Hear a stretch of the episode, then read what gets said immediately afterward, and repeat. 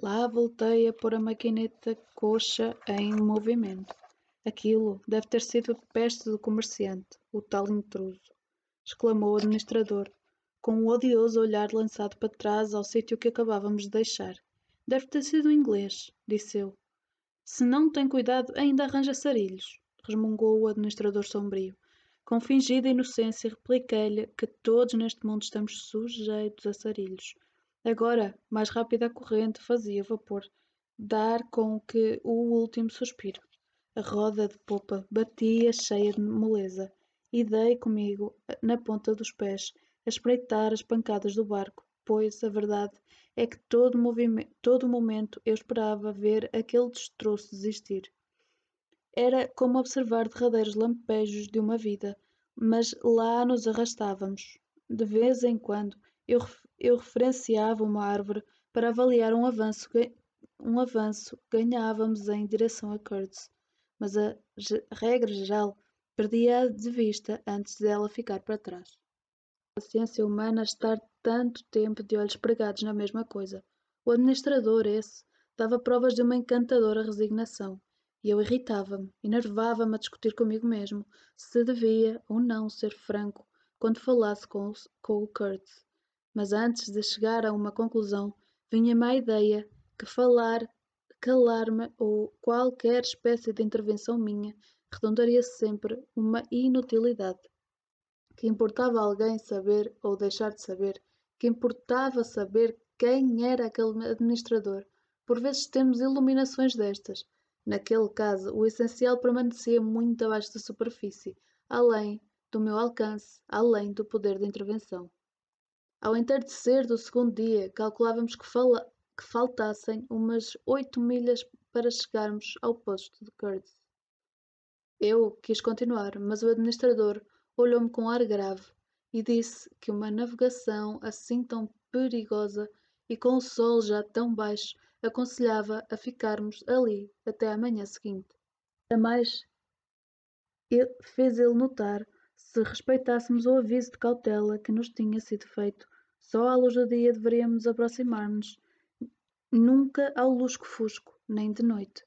Era muito sensato. Oito milhas na nossa navegação queria dizer cerca de três horas, e além disso, a montante do, do, no fim do troço eu vi ondas suspeitas. Ainda assim, o atraso me aborreceu muito mais do que poderia prever-se, de uma forma que era absurda. Também se pensasse, se pensarmos que de uma noite que uma noite somada a tantos meses não tinha importância nenhuma, como havia lenha a mais e a palavra de ordem era cautela, puxei o barco para o meio da corrente. A passagem era estreita, retilínea, de margens altas como trincheiras de uma linha férrea. Ainda o sol não se tinha posto, já o crepúsculo lhe escorregava para dentro. A corrente deslizava uniforme e rápida, embora pesasse nas margens.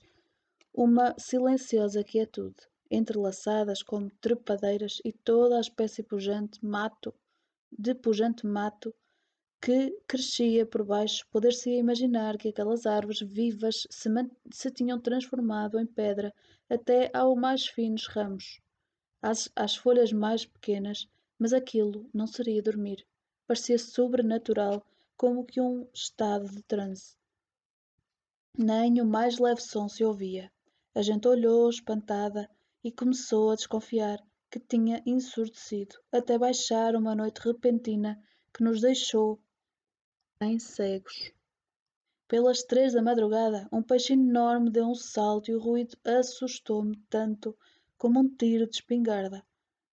Quando o sol nasceu, havia uma névoa branca, muito quente e viscosa, que ainda mais cegos nos deixava do que a noite. A nem oscilava. Para ali estava assim, à nossa volta, como qualquer coisa sólida. Às oito da noite, talvez, levantou-se como uma persiana tivemos a visão instantânea de um mar de árvores na enorme selva intrincada como uma pequena abrasadora bola do sol, suspensa por cima, tudo na maior das calmas, até na mesma persiana branca voltar a baixar docemente como se, deslizando, como se deslizasse em lubrificadas calhas. Ordenei que largassem outra vez a amarra, que já tínhamos começado a virar, mas não deixara ainda de correr com, com o ruído surdo, quando um grito se ergueu lentamente no ar, no ar opaco, como que um grande grito de infinita desolação. De, de, depois parou. Um ondulado queixume de selvagens dissonâncias encheu-nos encheu os ouvidos tão inesperado que pôs os meus cabelos de pé debaixo da boina. Pois, não sei que, que impressão causou aos outros. A mim pareceu-me que o próprio nevoeiro temera de repente, e ao que parecia em todos os lados ao mesmo tempo, num clamor que era tumultuoso e fúnebre. Culminou na, precipitação, na precipitada explosão de gritos quase intoleráveis de tão agudos que cessaram de repente e nos deixaram siderados em alturas ridículas, atentos ao silêncio excessivo e ao assustador que lhe seguiu. Santo Deus, o que quer isto dizer? Balbucinou a minha ilharga de um dos peregrinos, homenzinho gordo de cabelo ruivo e suíças da mesma cor, que usavam botas de elástico e um pijama cor-de-rosa, com as pernas das calças enfiadas nas meias. Durante um minuto bem contado, Dois outros ficaram de boca aberta e depois correram para dentro da pequena cabina, com olhares esgazeados e as mãos nas Winsters encandilhadas. Só conseguíamos ver a névoa do local onde nos encontrávamos, assim mesmo, em contornos tão esfumados que pareciam prestes a dissolver-se. À volta de uma faixa de água turva, talvez com dois pés de largura e mais nada, sei lá onde ficava o resto do mundo, quer para os olhos, quer para os ouvidos, sei lá, apagado, desaparecido, varrido sem deixar murmúrio ou sombra. Fui à proa e mandei vir a amarra e pique de stay, pronta a soltar a âncora e pôr, se necessário, o barco a navegar. Acha que vão atacar-nos? segredou uma voz apavorada. Com este nevoeiro vão abater-nos a todos, murmurou a outra. Os rostos estavam crispados de tensão, as mãos tremiam ao de leve e os olhos esqueciam-se de pestanejar. Era muito curioso ver-se o contraste entre as expressões dos brancos e dos negros da tripulação. Tão estranhos como nós, a esta parte do rio, apesar de não terem as suas cubatas a mais de oitocentas milhas. Claro está que muitíssimo perplexos, os brancos também pareciam irritados contra aquele ruído que lhes ofendia a dignidade. Os, os negros mantinham-se atentos com uma expressão vigilante, como é natural, mas de rosto essencialmente calmo. Um dos dois até sorriam, enquanto puxavam a amarra. Com frases curtas e resmungadas, pareceu um que um tantos souberam resolver a questão a contente de todos.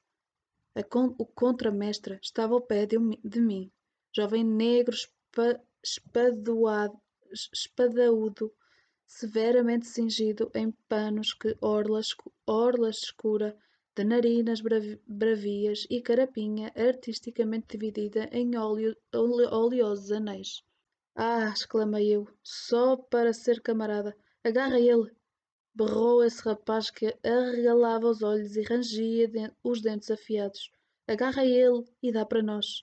Para vocês? Perguntei.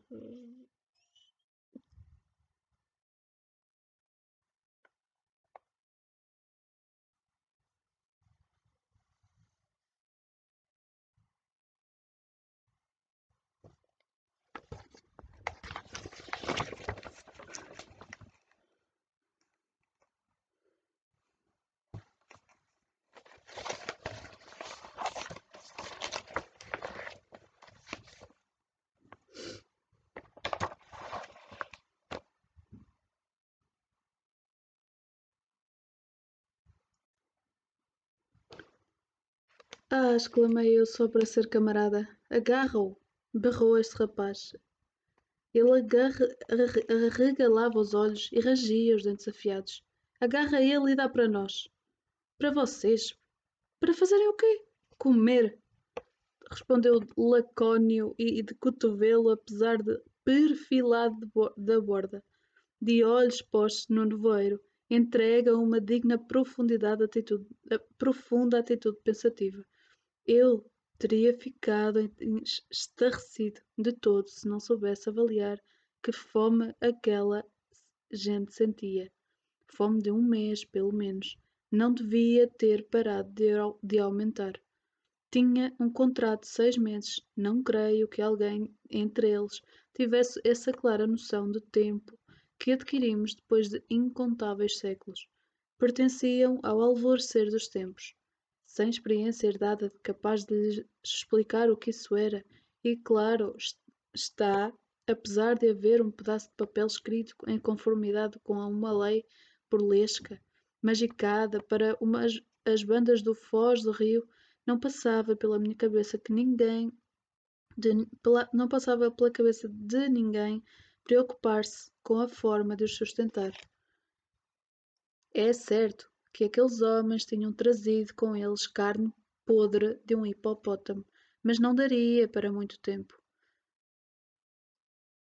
Mesmo que os peregrinos não tivessem deitado a maior parte dela pela borda, não, no meio de grandes chinfrim dos espoliados, isto que, que parecera um ato autoritário não passara de um caso de legítima defesa.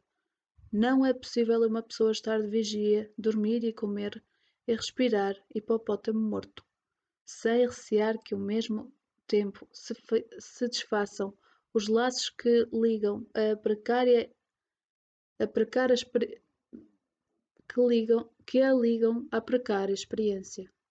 Aliás, todas as semanas eram entregues a cada um três pedaços de arame de cobre de nove polegadas de comprido para o argumento que seria eficaz moeda para comprarem provisões nas aldeias ribeirinhas. Imaginem lá para que servia aquilo.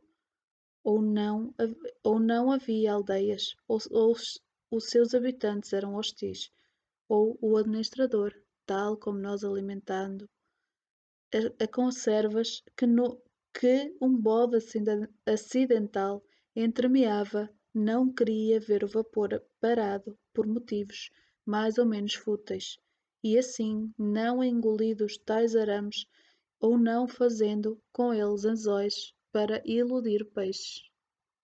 Não vejo utilidade não vejo que utilidade pudessem extrair do tão extravagante salário. Devo dizer-vos que era pago com regularidade digna de um grande e respeitável companhia.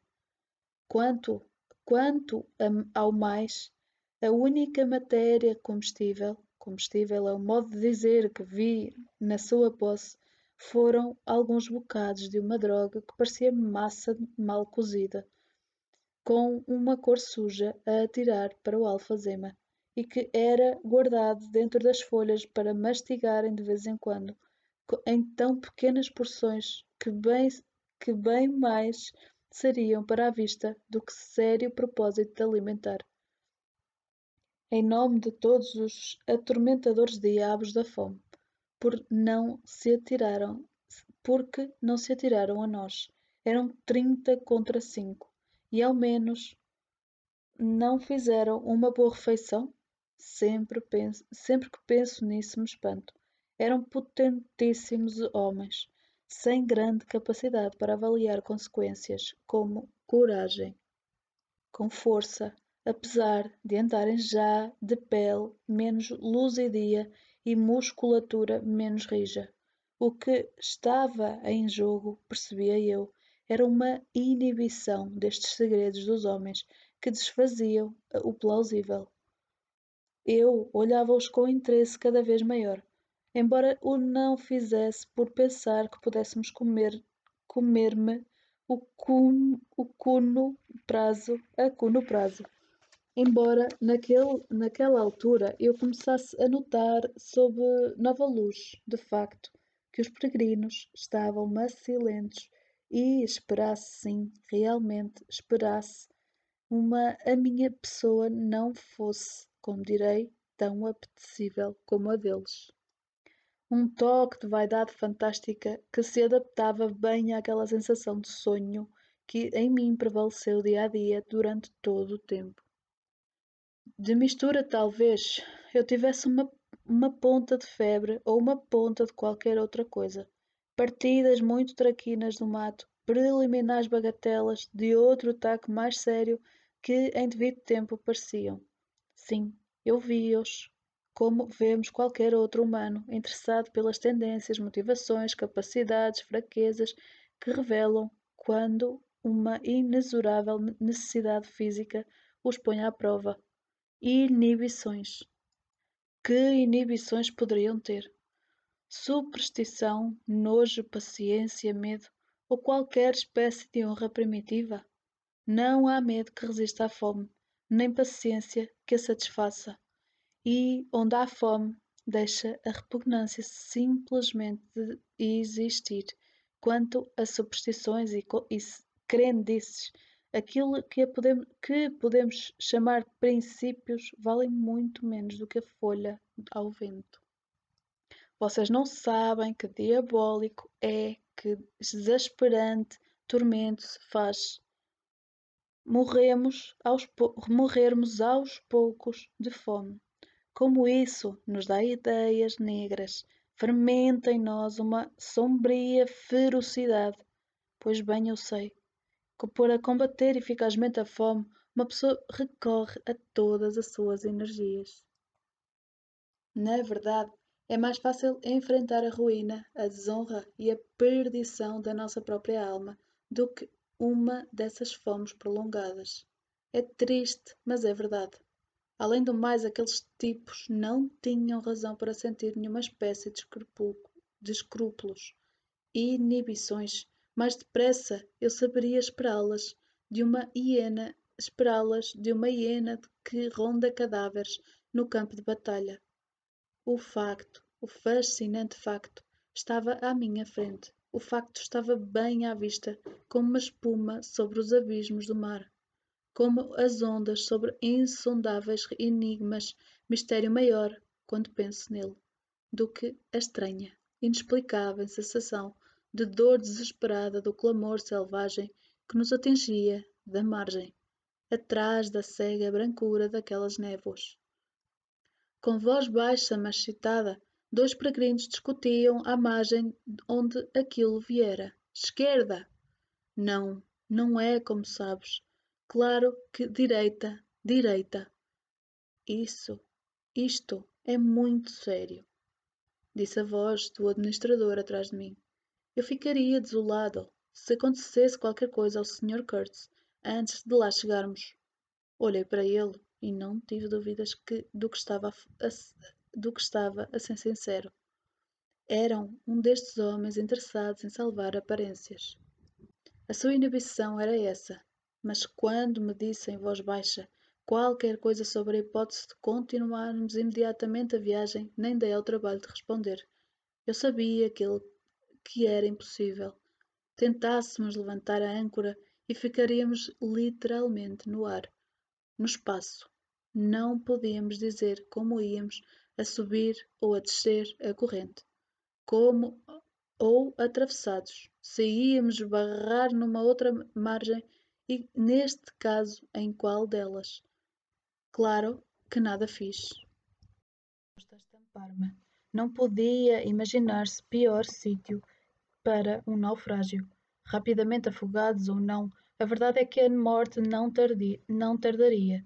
Autorizou a correr todos os riscos, disse-me depois de um breve silêncio. Recuso-me a recorrer o que quer que seja. Respondi laconicamente, o o que aliás ele esperava, apesar de, sur de surpreendido com o tom. Bem, vejo-me obrigado a ceder ao seu critério. O senhor é o capitão, frisou com acentuada delicadeza. Voltei-lhe as costas em sinal de agradecimento e olhei para o nevoeiro. Quanto tempo duraria? Como perspectiva era das mais desoladoras chegarmos ao pé do Kurtz, ao pé de Kurtz, que apanhava marfim naquele maldito mato era cometimento tão, cerca, tão cercado de perigos como chegar à princesa adormecida no castelo fabuloso. Parecer-lhe que vão atacar-nos? Parece-lhe que vão atacar-nos? Perguntou-me o administrador em tom confidencial. Não me parecia que atacassem, por várias óbvias e, e óbvias razões. Uma delas, o nevoeiro cerrado, lar, largassem da margem, dentro de canoas tão perdidas, ficaríamos como nós, se nos mexêssemos dali. Além disso, em qualquer das margens, o matagal não me não tinha parecido impenetrável, embora provido de olhos, olhos que nos tinham visto. Como é natural, a floresta ribeirinha era muito fechada, embora o mato que tinha atrás fosse evidentemente penetrável. De qualquer modo, durante a pequena aberta, eu não vira canoas em, em nenhum ponto do rio, e, por certo, também não havia junto do vapor o que, o que tornava inconcebível a ideia de um ataque era uma característica do ruído. Os gritos que tinham, tínhamos ouvido não denunciavam aquela ferocidade que pressagia a, im, a imediata intenção hostil. Prados bárbaros e violentos que tivessem sido, ainda assim me davam uma inevitável sensação de dor por qualquer motivo. A aparição do navio enchera aqueles selvagens de um irreprimível desagrado. Se algum perigo havia, só a proximidade de paixões humanas à rédea solta, expliquei eu. Um desagrado extremo, só ele chega para se transformar numa violência, embora degenere na maior parte dos casos em apatia. Se vocês vissem o espanto dos peregrinos, não se atreveriam a troçar nem a insultar-me, mas acredito que me julgassem doido de susto. Fiz-lhe uma conferência em, em forma. Meus queridos meninos, de nada vale afligir-nos. Estar alerta. Como podem calcular, eu vigiava os menores sinais de nevoeiro se levantar, como o gato vigia o rato. Mas nada servem os olhos quando estamos enterrados em muitas milhas de um monte de algodão em rama. Também parece que engasga, quente, sufocante. Embora causasse uma sensação esquisita, tudo o que eu disse era absoluta verdade. O que viemos a tomar por ataque estivera muito longe de ser agressivo, ou mesmo defensivo, na vulgar acessão do termo. Fora empreendido sob o impulso de desespero e, na essência, não ultrapassara a pura defesa. Só veio a envolver-se, digamos assim, duas horas depois do nevoeiro se levantar, e começou num sítio a cerca de milha e meia a jusante do posto de Curd. Com dificuldade, uma volta do rio, reparei numa ilhota. Simples montículo de terra, erva ervosa, verde luminosa ao meio da corrente, a única do género, mas, mas de mais perto podia concluir-se que era a cabeça de um comprido banco de areia. Melhor dizendo, uma cadeia de baixios estendidos pelo meio do leito. Tinham uma cor desbotada, apenas imersos à flor da água e parecidos com uma espinha de um homem marcada sob a pele de costas abaixo. Tanto quanto eu podia ver, seria viável passar-lhe à esquerda ou à direita. Como é natural, eu não conhecia nenhum dos lados. As margens pareciam absolutamente iguais, mas o posto, tinham-me dito, ficava na margem oeste e, por isso, dirigi instintivamente a proa para o canal desse lado. Não tinham entrado bem nele e já o sentia muito mais apertado do que ele parecera. À nossa direita ficavam, ficava o alto banco de areia comprido e contínuo, e à direita a alta margem a pique, coberta de vegetação densa. Acima dos arbustos havia cerradas fileiras de árvores. As ramagens pesadas pendiam sobre as águas e de onde em onde um grande tronco projetava-se rígido sobre a corrente. A tarde ia adiantada e a face da floresta pusera-se tristonha, com, um com uma larga faixa de sombra caída no rio. Navegávamos em contracorrente nesta sombra, como se podia muito de navegar, como se imagina muito devagar. Aproximei-me bastante de terra, pois o leito era mais fundo ao pé da margem, como informara a vara de, um, de sondagem. Um dos meus famintos e pacientes amigos sondava à proa mesmo por baixo de mim. Aquele vapor era uma autêntica chata coberta. No convés tinha duas pequenas casas de madeira de teca com portas e janelas. A, cadeia ficava um, no extremo da proa e as máquinas da, na popa. Sobre o conjunto havia uma cobertura leve apoiada em pilastras. A chaminé saía desta cobertura e um pequeno casinhoto feito com ripas servia na parte na parte dianteira da casa do leme. Tinha um castra, dois bancos de campanha e um canto Martini Henry carregada, uma pequena mesa e a roda do leme. Na dianteira havia uma porta larga de, de cada lado e de cada lado uma janela ampla com portadas. Claro está que abertas sempre de par em par, eu passava os dias empoleirado na, pro, na pompa da proa e em frente da porta. De noite dormia ou tentava dormir no, castra, no catre. Um negro atlético que vi, um negro atlético que vier de, de qualquer tribo da costa e for educado pelo meu desgraçado antecessor, era timoneiro, o timoneiro. Com que orgulho usava um par de, com que orgulho usava um par de brincos de cobre. Da cintura aos tornozelos exibia um pano azul e tinha de si próprio o mais alto dos conceitos. Era o tolinho mais instável de alguma vez conheci. Se estava alguém ao pé dele, governava com o ar mais fanfarrão do mundo, mas sozinho ficava instantânea presa de mais patiga atrapalhação e um minuto bastava para deixar o vapor aleijadinho para fazer o que bem lhe apetecia. Olhava eu para baixo, para, para a vara de sondagem, e estava a detestar vê-la mais fora do rio a cada prumada quando reparei o meu timoneiro interrompia o trabalho e se estirava no convés sem o incômodo sequer de recolher a vara.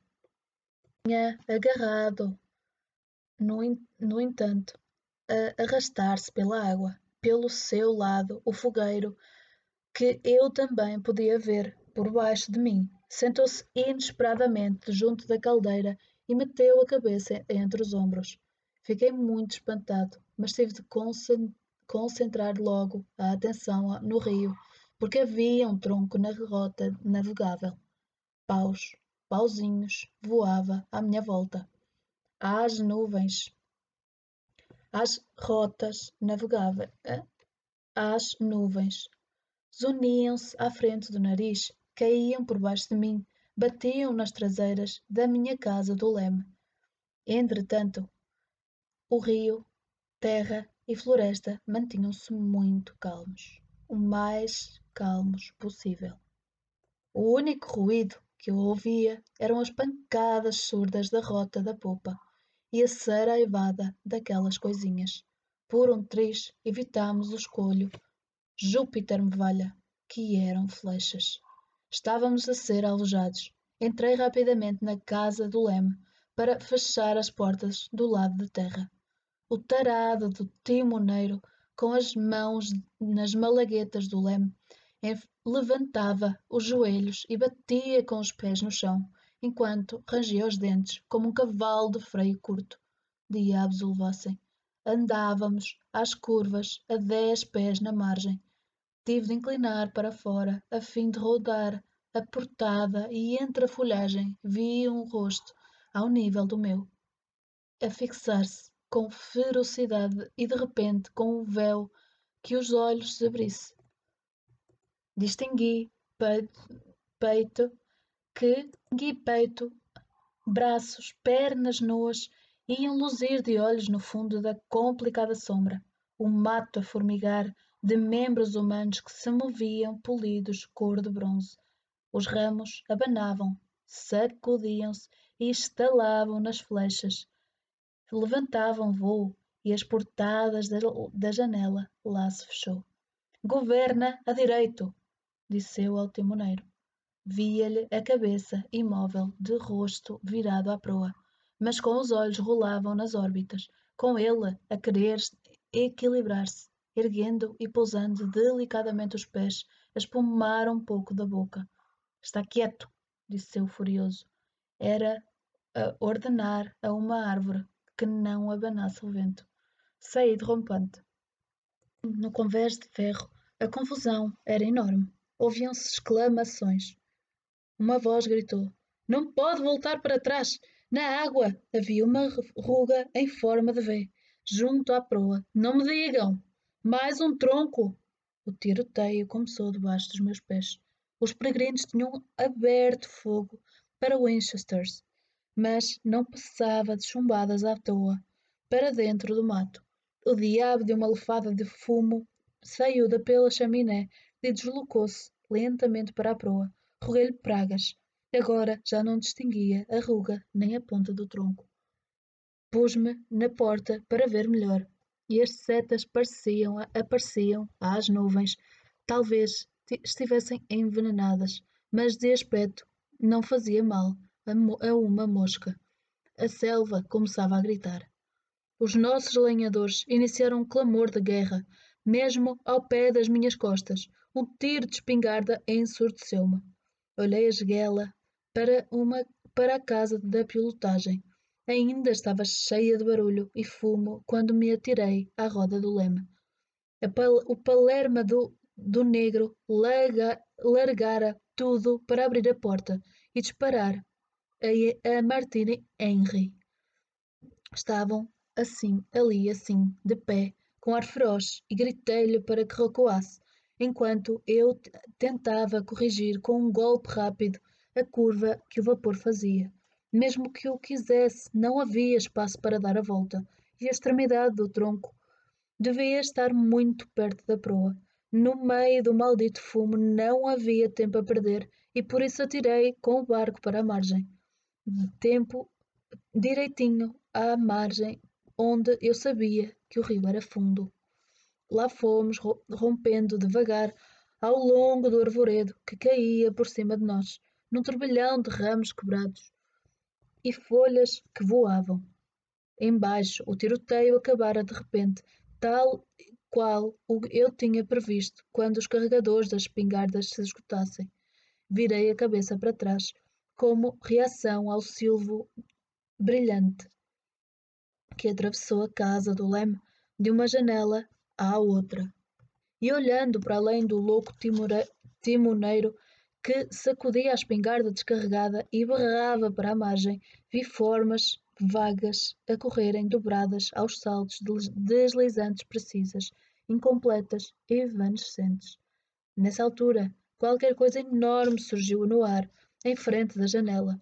A espingarda desapareceu pe pela borda fora. O homem deu alguns passos rápidos para trás, deitou-me um olhar de esguela, inusitado, penetrante, familiar, e caiu-me aos pés.